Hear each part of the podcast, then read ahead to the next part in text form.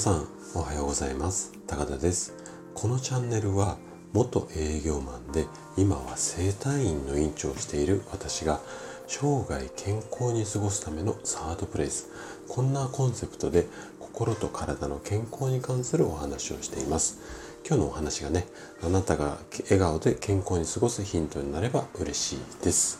じゃあ早速今日の話題なんですけども今日も自律神経を整える習慣のシリーズでお話をしていきます。今日32回目ということで怒りと猿精神。ちょっと笑えますよね猿精神なんて、まあ、こんな話していくんですけども一つ目のヒントの怒り。これはね怒りそうな時まあ怒りそうな時、うん、はまず黙っちゃいましょうね。こんな話ですね。で2つ目の猿精神についてなんですけどもイライラしたら見ざる聞かざる言わざるですよっていう話ですね。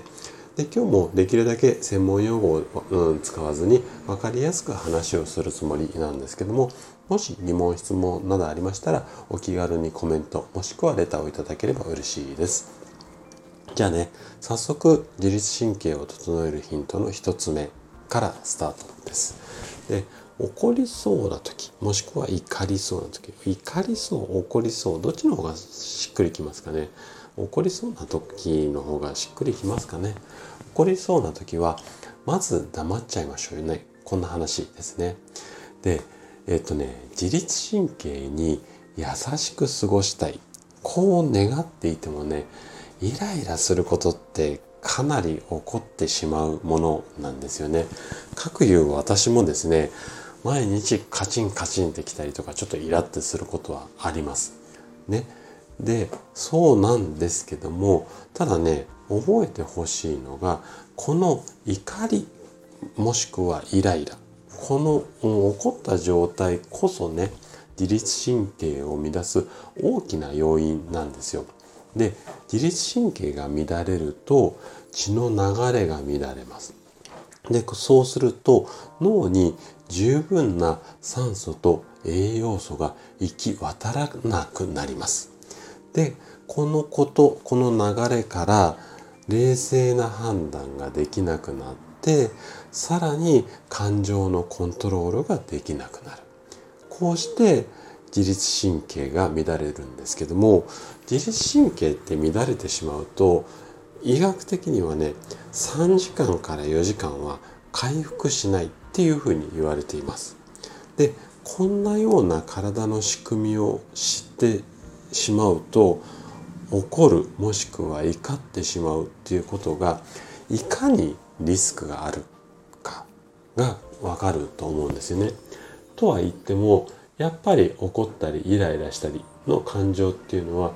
瞬間的にこう発生することなので起こらないようにするっていうのはなかなかねやっぱり私も含めて難しい方っていうのが多いと思うんですよ。でおすすめしたいのがもしイライラってしそうになったらあ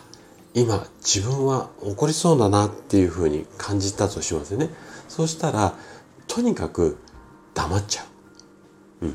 もう言葉を発すると怒りの言葉しか出てこないのでとにかく黙っちゃう。で黙りながら深呼吸を3回ぐらいしてみてください。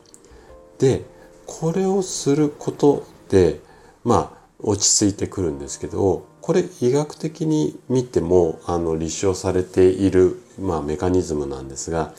起こった状態もしくはイライラした状態っていうのは不思議なもので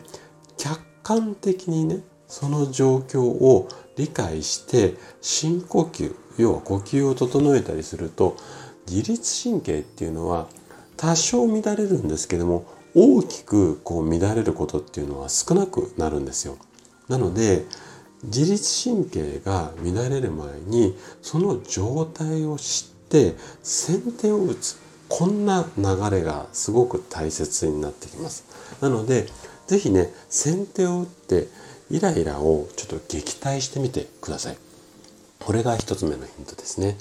で、次二つ目です。今度は、うん、猿精神の見ざる聞かざる言わざるについてなんですけども先ほどの黙る作戦ねこれをしてもイライラしてしまうこんなことっていうのも多いと思いますで何を隠そうね昔の私はね本当にね周りから瞬間湯沸かし器って言われるぐらいすぐに「あんだ!」って言って怒っちゃうタイプだったんですよね。でそんな私がね実践して効果を強く感じたのがこの猿精神っていうか猿作戦っていうかなんですよ。でまあいわゆる見ざる聞かざる言わざるそうあのね日光のお猿さんになっちゃいましょうねこんな作戦なんですけども例えばねあなたが職場の飲み会で他人の悪口を耳にしたとしましょう。で多くの方っていうのは嫌なこと聞いちゃったなっていうふうに気分を害すると思うんですね。でこの気分を害した状況だけでもね自律神経っていうのは乱れてしまいます。そんな時こそこのお猿さんを思い出してもらいたいんですよ。とにかくねイライラしそうなことに遭遇した時にはもう見ざる聞かざる言わざると心の中で唱えてみてください。こうすることで